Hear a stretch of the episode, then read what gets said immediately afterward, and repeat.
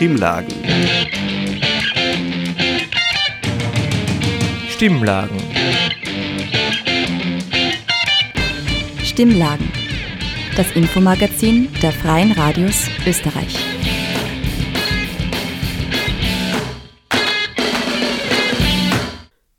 Hallo, ihr hört Stimmlagen, das Infomagazin der Freien Radios in Österreich. Heute kommt die Sendung aus der von unten Redaktion, dem Nachrichtenmagazin auf Radio Helsinki in Graz. Aus dem Studio begrüßt euch Tamara mit folgendem Programm. Dozens have been starving in protest. Ihr hört einen Redebeitrag, der auf der Grenzen töten Demonstration in Innsbruck gehalten wurde. Es geht um die brutalen Lager, in die Geflüchtete in Polen eingesperrt sind. Danach sprechen Ipek Yüksek und Max Zirngast über das Erdbeben in der Türkei und in Syrien. Es geht um die Versäumnisse des türkischen Staates. Von der Blockade zur Revolution. Ihr hört einen Beitrag über Arbeiterinnenkämpfe in der Logistikbranche. Und als letzten Beitrag Zwangsräumungen verhindern. Die von unten Redaktion hat mit der Gruppe über ihre Anliegen und den Gaudensdorfer Gürtel gesprochen. Stimmlagen das Infomagazin der Freien Radios Österreich.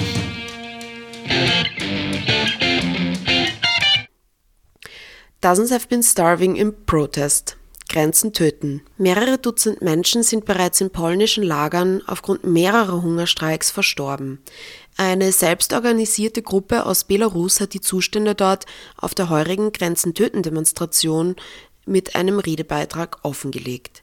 Die Menschen, die in diesen Lagern eingesperrt sind, werden nicht bei ihrem Namen genannt, sondern sind für die Gefängniswärter nur die Nummer, mit der sie registriert wurden. Sie werden zur Arbeit gezwungen, es gibt keine medizinische Versorgung und mehr als ein Dutzend Menschen haben alleine in den vergangenen Wochen versucht, sich zu suizidieren. Teils erfolgreich. Der Redebeitrag zeigt auf, wie diese Gewalt der systemischen rassistischen Logik der Festung Europas folgt. We can't be here with you in person today, but it doesn't really matter that much as we are all part of the same struggle. Whether in Poland, Austria, France, Greece, Italy, Slovenia, Romania or Ukraine. We are all fighting for basic human dignity and equal rights for all people. Regardless of our background, the passport we have in our pockets, the assets we have, or what language we speak. There are universal values that the politicians who rule this world so easily forget. We cannot ignore it. We, every day, encounter violations of basic human rights. We meet the aggression that the authorities of countries that call themselves civilized use against defenseless people. Against people whose only offense is that they want to live in a safe place, in a place where their children won't be killed by a bomb blast, where they won't have to suffer starvation and do terrible things to survive. People whose only offense is that they were born in another part of the world. Many of us did not think about how much privilege we had living in Europe. Many of us considered it normal, something we were entitled to. Most of us didn't have to fight for it, risk our lives, and watch our brothers, sisters, partners, children, and parents die. Many of us realized the enormity of the injustice when we met people who had lost everything and had not experienced a single day free from fear for their lives and loved ones. Once you come down to earth and see what's happening around the world, you can't move past it. You can't then pretend it all doesn't exist. In Poland, in the forests on the border with Belarus, more than 30 bodies have been found in the last 16 months. But no one knows how many of them have not been found. Hundreds of people are missing. Tens of thousands of people were brutally pushed back to Belarus, were thrown into icy rivers in the middle of winter. This is still happening. The beatings are the daily occurrence. For border guards, it doesn't matter if these are men, pregnant women, children, disabled or sick. Border guards, Frontex, the police and the military guarding the European Union's external borders appear to us as monsters without feelings. This is indeed the case. Their degeneracy has reached a level that most people cannot imagine. But they are only the last link in a system that as its goal has the segregation and discipline of people. The atrocities we are witnessing are carefully planned actions to maintain inequality, to provide cheap labor, keeping people in constant fear and dependence. In Poland, over the past 16 months, thousands of people have been locked up in prisons, disguised as closed center for foreigners, as its official name says. Many people are still trapped there. They are deprived of information about their situation, deprived of interpreters, legal assistance, and proper medical care. They don't even have names. Guards address them using the numbers under which they were registered. They don't know how long they will remain locked up and have barely any contact with their families. This is a disgraceful torture perpetrated by Poland and supported by European Union's authorities. In recent months, in these facilities there have been more than a dozen suicide attempts. Some, unfortunately, successful. There are riots all the time, which are brutally suppressed by the guards. Dozens have been starving in protest, grasping at the most desperate means to draw public attention to their plight. Hunger strikes are happening in those centers at this moment too. We all try to support those imprisoned, but the contact with them is sometimes very difficult. Often we only learn after the fact that someone has been deported or hospitalized, weakened by hunger strike. It's a huge, unjust machine that has set itself the goal of breaking the spirit among the people and killing any sign of solidarity. We do not agree with this and will always oppose the authorities who using their power turn it against those who cannot defend themselves. Das war ein Redebeitrag der Grenzen töten Demonstration in Innsbruck. Er kommt von einer zivilgesellschaftlichen Gruppe, die in Belarus Pushbacks beobachtet und geflüchtete Menschen unterstützt. Am kommenden Montag, dem 20. Februar, hört ihr einen Bericht über die Demonstration bei von unten im Gespräch. Stimmlagen. Das Infomagazin der Freien Radios Österreich. Wir kommen zum zweiten Beitrag. Ihr hört ein Interview von Ipek Yüksek mit Max Zierngast. Sie sprechen über die Versäumnisse des türkischen Staates, wie die Hilfe ungleich verteilt wurde und wieso der Abbau von zivilgesellschaftlichen Strukturen nun das Leid der Menschen massiv verschärft. Es gibt viele andere Regionen in der Türkei, die Erdbebenregionen sind. Wir erinnern uns, es war erst vor zwei Jahren in Izmir ein Erdbeben. Es gab in Van 2011 ein Erdbeben. In Düzce und vor allem 1999 in der Marmara-Region, das heißt eigentlich in der Nähe von Istanbul, ein sehr, sehr großes, verheerendes Erdbeben. Und das 1999er Erdbeben war auch eine Zäsur, weil sehr viel verändert wurde damals. Es gibt sehr strenge Richtlinien, was das Bauen betrifft. Aber jetzt sehen wir, dass die wahrscheinlich großteils nicht eingehalten worden sind. Es betrifft nicht nur alte Gebäude, die zusammengestürzt sind, sondern auch teilweise neue Gebäude. Nicht alle. Manche neue Gebäude sind noch stehen geblieben, aber halt viele auch nicht. Auch staatliche Strukturen, Stadtverwaltungsgebäude, Polizeigebäude, auch Krankenhäuser sind zusammengestürzt. Das darf man nicht vergessen. Das sind teilweise auch wirklich neue Bauten. Zum anderen wurden damals die sogenannten Erdbebensteuern eingeführt, die einen anderen Namen haben, aber, aber sozusagen eigentlich genau für solche Fälle eingehoben wurden und um eben das Land erdbebensicher zu machen, beziehungsweise im Katastrophenfall möglichst schnell und gut helfen zu können. Wohin und wofür diese Erdbebensteuern verwendet wurden, darüber herrscht viel Unklarheit und gab es auch in den letzten Jahren schon was immer wieder gefragt wurde, von der Regierung keine klare Antwort. Das heißt, insgesamt kann man sagen, eine Katastrophe in diesem Ausmaß ist etwas, womit wahrscheinlich kein Staat allein sofort zurechtkommen kann, weil das Gebiet einfach viel zu groß ist und tatsächlich auch aufgrund der Witterungsbedingungen sehr schwer zugänglich war und die Infrastruktur auch sehr viele Schäden erlitten hat. Aber gleichzeitig war die Reaktion sehr, sehr zögerlich, sehr, sehr langsam und sehr unkoordiniert und auch die Armee die türkische Armee, die sonst überall schnell ist und überall versucht zu sein und in andere Länder, in anderen Ländern operiert, in Kriegsgebiet operiert, ist nur sehr zögerlich aufgetreten. Wie gesagt, alles, was wir sagen, ist natürlich auch immer temporär. Das ist nicht immer der neueste Stand, aber soweit man es weiß, gestern haben offizielle Zahlen von drei bis 4.000 Soldaten besprochen, die im Gebiet eingesetzt sind. Das kann nur ein Bruchteil von dem sein, von all denen, die im Gebiet stationiert sind. Die Frage, wie viel von ihren Möglichkeiten, Geräte, Infrastruktur betrifft, sie einsetzen, ist auch offen, weil was wir aus Hatta hören, ist, dass die meisten Soldaten tatsächlich nicht ausgerüstet, sondern einfach nur quasi selbst mit einfachem Gerät überhaupt vor Ort sind. Die Türkei liegt in einer seismisch aktiven Zone und hat in der Vergangenheit immer wieder mit schweren Erdbeben zu kämpfen gehabt. Aber in diesem Ausmaß war wirklich noch nie, weil es gerade in zehn Städten stattgefunden.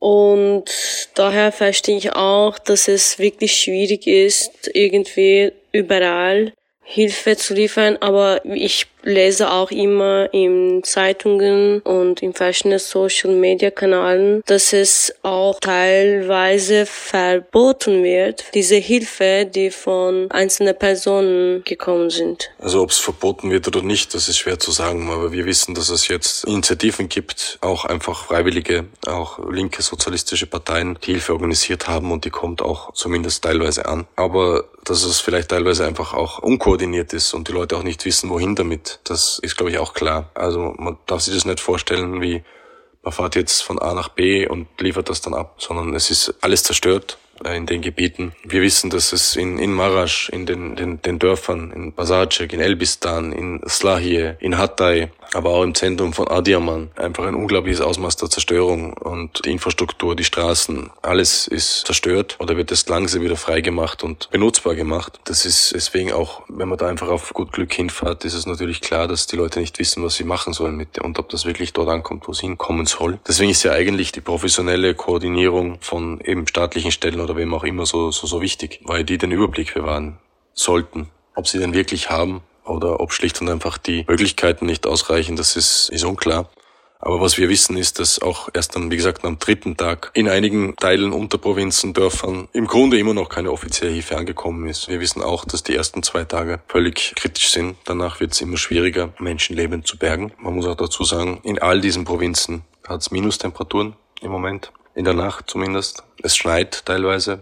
Es ist eisig kalt. Es gibt keinen Strom. Das Benzin wird immer weniger, dass man Generatoren und Autos betreiben kann. Es gibt auch kaum noch Nahrungsmittel, beziehungsweise womit sollte man sozusagen was kochen. Also es gibt halt einzelne Feldküchen oder, oder, oder Gasöfen, die jetzt schon langsam eben dorthin kommen. Es ist einfach alles unterversorgt und wie gesagt kein Strom, auch nur ganz wenig Verbindung. Also man erreicht auch die Leute sehr schwer, beziehungsweise will ja auch nicht anrufen, weil sie ja anderes zu tun haben und sich untereinander verständigen müssen und das koordinieren müssen. Das ist, das ist einfach die Situation so, wie sie ist. Aber wir müssen auch dazu sagen, ab Tag drei vor allem beginnen andere Probleme eigentlich erst das, obwohl immer noch unzählige, tausende Menschen wahrscheinlich unter den Trümmern liegen, geht es jetzt auch darum, sozusagen die Überlebenden zu versorgen, die Verletzten zu versorgen und tatsächlich auch, man muss es leider so drastisch sagen, die, die Leichen wegzuschaffen, damit sozusagen keine Seuchen auftreten im Gebiet, weil die sanitären Möglichkeiten und hygienischen Möglichkeiten bereitstellen, dass halt keine Seuchen auftreten. Also es gibt schon Bilder, dass, dass zum Teil Menschen ausgeflogen werden, weggebracht werden nach Istanbul, nach Ankara, nach Antalya, nach Mersin, nach Adana. Also das ist gut, aber die Frage, nachdem bisher die Hilfe so unzureichend war und die ganze Koordination unzureichend war, ist, ob das eben schnell genug passiert. Aber das sind jetzt die Probleme, die auftreten werden. Das heißt, das ist immer die Frage. Es, es hört ja nicht damit auf. Das ist keine Sache von ein paar Tagen, bis der Schutt weggeräumt ist und alle versorgt sind. Es wird noch Wochen, Monate so weitergehen und die Städte werden wahrscheinlich noch Jahre, Jahrzehnte unter dem leiden. Und das ist überhaupt die Frage, wie das in der Zukunft weitergehen wird in der ganzen Region. Bald wird in der Türkei ein Wahl geben. Glaubst du, dass Erdbeben eine Auswirkung auf das Land geben? Das Erdbeben wird sicher Auswirkungen auf die Wahl haben, aber wie ist halt schwer vorherzusehen. Die Frage ist natürlich auch, der Wahltermin ist mit 14. Mai angekündigt, aber meines Wissens noch nicht offiziell fixiert. Ob der Termin hält oder ob sie den Termin nach hinten verlegen, ist schwer zu sagen. Also das wird, auch wenn die Wahl in ein bis zwei Jahren stattfinden würde, würde das wahrscheinlich eine gewaltige Auswirkung haben. Also in der Türkei, und wir reden nicht von Syrien, wir reden nicht von Rojava, das hat einfach damit zu tun, dass wir da die Informationen nicht haben, die haben andere Personen. Es ist schwierig genug im Moment aus der Türkei Informationen zu bekommen. Aber in der Region in der Türkei, die betroffen ist, leben mindestens 13, 14 Millionen Menschen. Und wahrscheinlich gibt es kaum jemanden in der Türkei, der oder die keine Angehörigen, Freunde, Bekannten in der Region hat. Das, das betrifft die gesamte Region. Betrifft das gesamte Land. Das ist auch der Unterschied zu vergangenen Beben, selbst zum ganz großen Beben von 1939, das zwar stärker war und in der unmittelbaren Auswirkung vielleicht noch vernichtender, aber dass der Bereich einfach kleiner war und wir hier von einem riesigen Gebiet reden, das betroffen ist. Und deswegen wird das natürlich Auswirkungen auf die Wahl haben, aber welche, wie, wer sich da jetzt welche Überlegungen macht, das ist natürlich eine andere Frage. Aber wir sehen, dass die Bevölkerung natürlich immer wütender wird vor Ort, wenn keine Hilfe kommt, unzureichende Hilfe kommt. Es sind, man muss es nochmal sagen, es sind vor allem auch und gerade die Gebiete, die bis jetzt wenig oder keine Hilfe erfahren haben, sind großteils alevitische, kurdische Dörfer, kurdisch-alevitische, türkisch-alevitische, arabisch-alevitische Dörfer und Gegenden, Viertel, Provinzen, die ohnehin als oppositionell bekannt sind. Es ist egal, ob das jetzt in Basarjuk, in Elbistan, Slahie oder in, in Hatay ist. Und deswegen wird sich sicher auch das Regime, die Opposition, alle werden sich Gedanken machen oder schon gemacht haben vermutlich. Das, was wir machen können, ist eigentlich sehr wenig von hier. Diejenigen unterstützen, die konkret vor Ort Hilfe leisten, und was kann man von hier machen? Wie können die Menschen, die hier leben, Türkei helfen?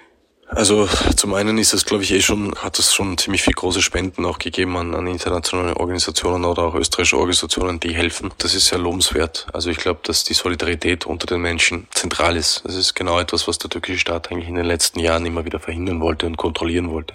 Also keine Solidarität und keine Organisation außerhalb der eigenen Kanäle akzeptieren wollte, aber jetzt haben sie natürlich auch keine andere Wahl. Wir können die Menschen vor Ort unterstützen. Die Schwierigkeit ist schlicht und einfach, dass die, die meisten Institutionen und Vereine Strukturen natürlich mit den staatlichen Behörden zusammenarbeiten müssen, mit allen Einschränkungen, die das mit sich bringt. Aber es bleibt ihnen nichts anderes über und im Grunde müsste natürlich die Koordination auch von Staatsseiten erfolgen, weil sie die meisten Möglichkeiten haben. Viele Menschen misstrauen aber diesen staatlichen Behörden, auch in Europa, und versuchen deswegen sozusagen Direkthilfe direkt in der Regionen zu schicken, zu Bekannten oder Vereinen, die sie kennen, Nachbarschaftsvereinen. Man darf nicht vergessen, dass das eine Region mit einer starken Migration ist. Binnenmigration in der Türkei, in den Großstädten Istanbul, Izmir, Ankara aber auch in Europa. Und die Menschen von dort organisieren sich meistens auch in Vereinen, von wo sie herkommen, Dorfvereinen oder so. Auch die sind natürlich alle jetzt im Betrieb und versuchen zu helfen. Es ist sehr schwierig und vor allem um die Verschütteten zu retten, wird die Zeit immer geringer. Also alle, die jetzt sozusagen noch lebend geborgen werden können, das gleicht eigentlich einem Wunder. Und es wird vor allem auch sehr wichtig sein in den nächsten, wie gesagt, nächsten Wochen, Monaten, Jahren. Die Menschen, die betroffen sind, die ihre, die ihr Zuhause verloren haben,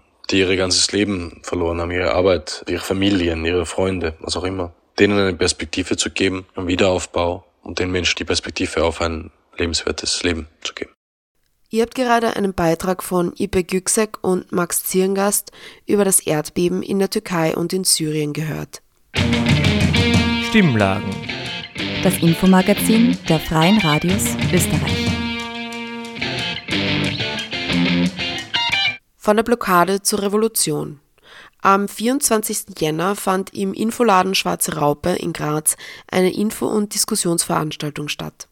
Der Titel der Veranstaltung war Von der Blockade zur Revolution Kämpfe in der globalen Logistik. Ihr hört nun einen Ausschnitt aus dem Input vor der Diskussion. Den vollständigen Beitrag könnt ihr rund um den 1. Mai bei Von unten im Gespräch nachhören.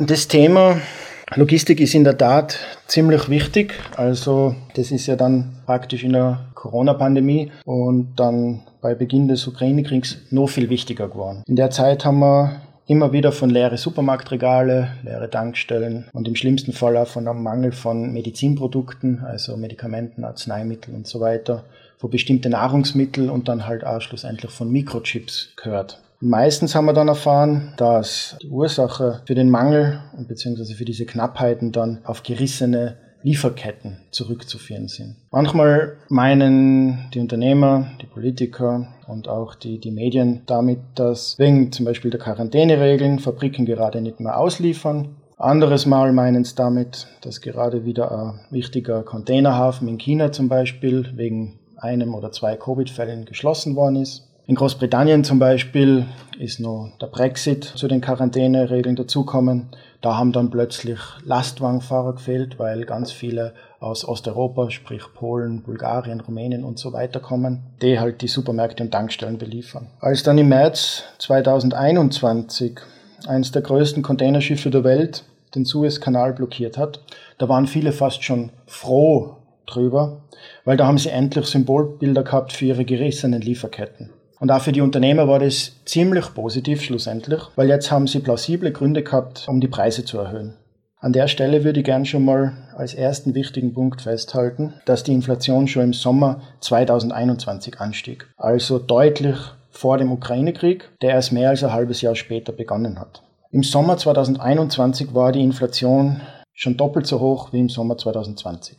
Lasst mir also mal feststellen, dass diese eine herrschende Erzählung, ja, wonach der Ukraine-Krieg für die Preiserhöhungen verantwortlich ist, falsch ist. Der Ukraine-Krieg ist nicht die Ursache für die Preiserhöhungen, er hat sie verstärkt. Eine zweite herrschende Erzählung führt uns jetzt eigentlich schon mitten in das Thema Logistik ein. Grob gesagt lautet nämlich die Erzählung, dass die heftigen Preiserhöhungen im Transport ab Sommer 2020 die Marktmechanismen von Angebot und Nachfrage abbilden. Also weil während den Lockdowns viel staatliches Geld an die Leute verteilt worden ist und Geschäfte geschlossen haben, haben unglaublich viele Leute im Internet bestellt.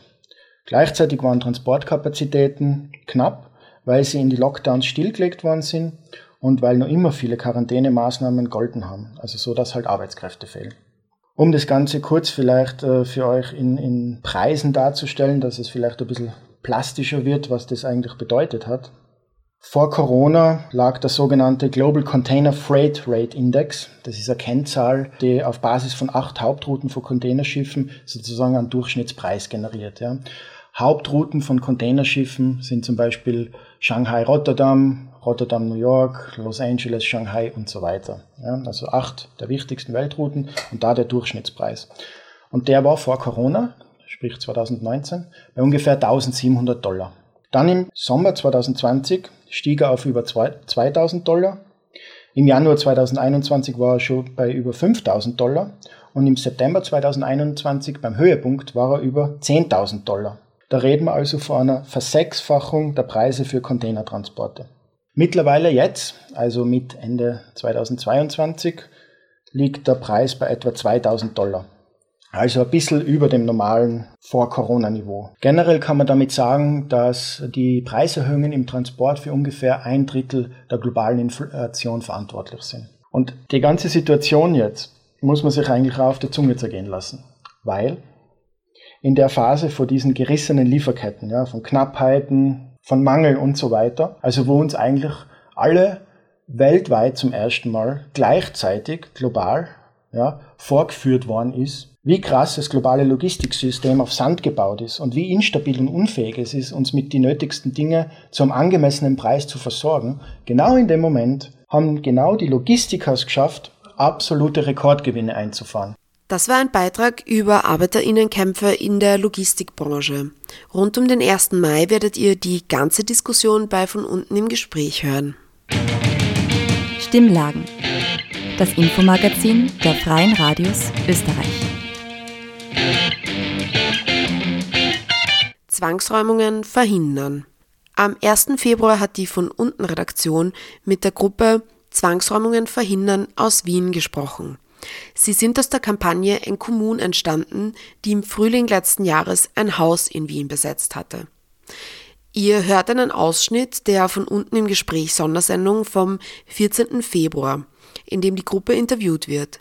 Heute geht es um Zwangsräumungen und Wohnraum in Wien, ganz speziell um den Gaudensdorfer Gürtel. Ja, von unserem Namen her, Zwangsräumungen verhindern, äh, haben wir, äh, also das war, eigentlich haben wir uns diesen Namen auch gegeben, weil das so quasi die Spitze des Eisbergs darstellt, was so äh, kapitalistische Wohnungspolitik und kapitalistische Besitzverhältnisse auch in der äußersten Form bedeuten kann, nämlich dass Leute gezwungenermaßen ihren Wohnraum verlieren durch teilweise auch staatliche Gewalteinwirkungen, also Polizeieinsätze. Und was uns da sehr verwundert hat bei dem Thema ist, dass das ja zwischen sechs und sieben Mal am Tag in Wien stattfindet. Und das ist so eine hohe Zahl. Und wir, gleichzeitig kriegen wir in, äh, unserem, in unserem Alltag nichts davon mit. Oder halt selten davon äh, etwas mit. Und die Hälfte dieser Zwangsräumungen findet auch in Gemeindebauten statt. Und äh, da war uns das erstmal so ein Anliegen, auch mit den Namen darauf hinzuweisen, welche Dimension das auch hat. Vor allem in einer Stadt, die von sich selber behauptet, eine der sozialeren Wohnungspolitiken zu machen. Also ist es vielleicht woanders nochmal schlimmer, aber hier ist es ja schon schlimm genug. Und äh, trotzdem wollten wir uns aber äh, nicht darauf beschränken, Also das Zwangsräumung ist das Äußerste, aber das fängt ja schon früher an. Das fängt bei banalen Dingen an, wie einen befristeten Mietvertrag zu haben auf drei Jahre. Das äh, besteht schon auch die Gefahr, dass du nach drei Jahren dann eben äh, deinen Wohnraum verlierst oder eben, dass die Mieten steigen, dass wir uns mit, inmitten einer Teuerungswelle befinden, wo sich die Leute das Leben nicht mehr leisten können, wo Mieten einen enormen Faktor auch darstellen für diese Teuerung. Jetzt im April soll beispielsweise der, äh, äh die Richtwertmieten um 8,6 Prozent erhöht werden. Und das halt in einer Zeit, wo die Leute schon sowieso nicht mehr auskommen mit ihrem Geld. Das heißt, es war uns wichtig, halt auch äh, das Thema auch zu erweitern. Und äh, da sind wir auf mehrere Fälle dann gestoßen. Ja? Also zum Beispiel waren Personen, die auch bei uns im offenen Treffen waren, äh, haben beobachtet, dass am Gaudensdorfer Gürtel bei ihnen gegenüber, dass da ein Polizeieinsatz stattfindet. Und haben sich dann angeschaut, was da los ist und sind dann draufgekommen, dass da die Wiener Netze gemeinsam mit der Polizei in einem ganzen Haus den Strom abschalten. Und die Mieterinnen, die dort waren, haben sich gedacht, so, also haben, waren, waren im Gespräch mit den Anwohnerinnen und haben gesagt, so, sie verstehen das nicht, sie zahlen jeden Monat äh, die Miete und da drinnen enthalten sind auch die Energiekosten für Strom, Warmwasser und Heizung. Und äh, dann sind wir eben darauf aufmerksam geworden, haben auch uns mit den Leuten gemeinsam organisiert, haben versucht, rechtliche Schritte zu setzen, indem wir auch zum Beispiel zu der Mieterinnenvereinigung gegangen sind oder zu diesen ganzen Stellen, haben versucht, da auch bei, den, bei Wien Energie anzurufen, was das Ganze soll. Und äh, auf der Ebene sind wir überhaupt nicht weitergekommen. Also weder die Mietervereinigung noch die Stadt Wien noch Wien Energie hatte irgendwie eine Lösung parat gehabt.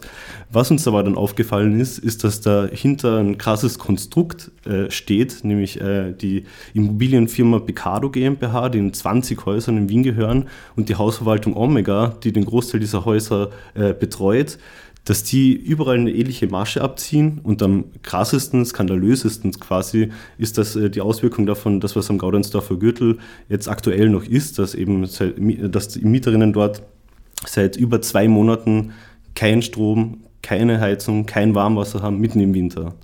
Und äh, wir sind dann in die anderen Häuser gegangen auch von Becado. Dort ist uns eben aufgefallen, dass Omega überall die Hausverwaltung ist und dass dort ähnliche Probleme auch sind. Ja.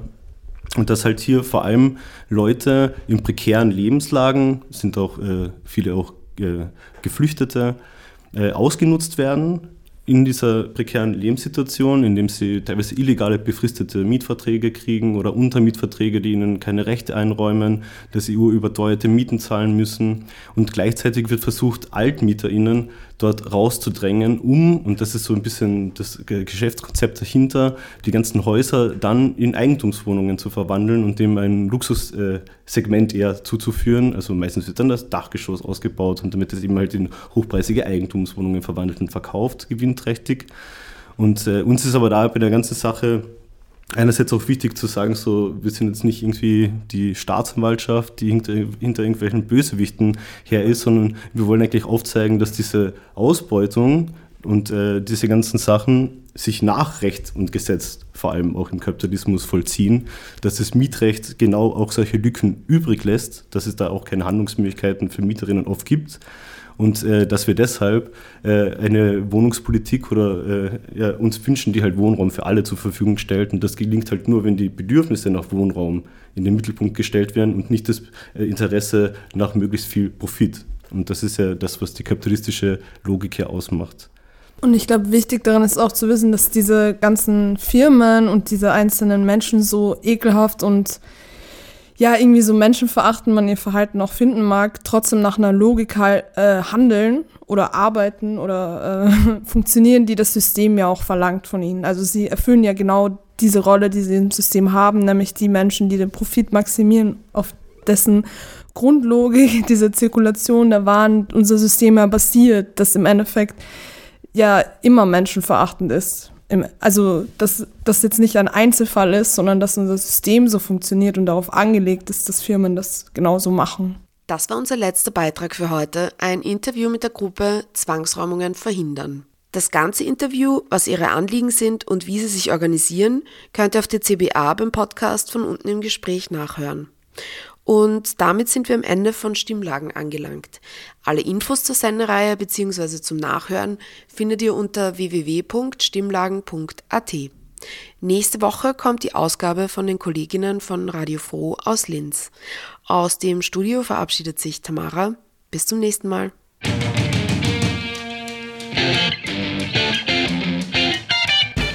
Sie hörten das Magazin Stimmlagen. Das Infomagazin der Freien Radios Österreich.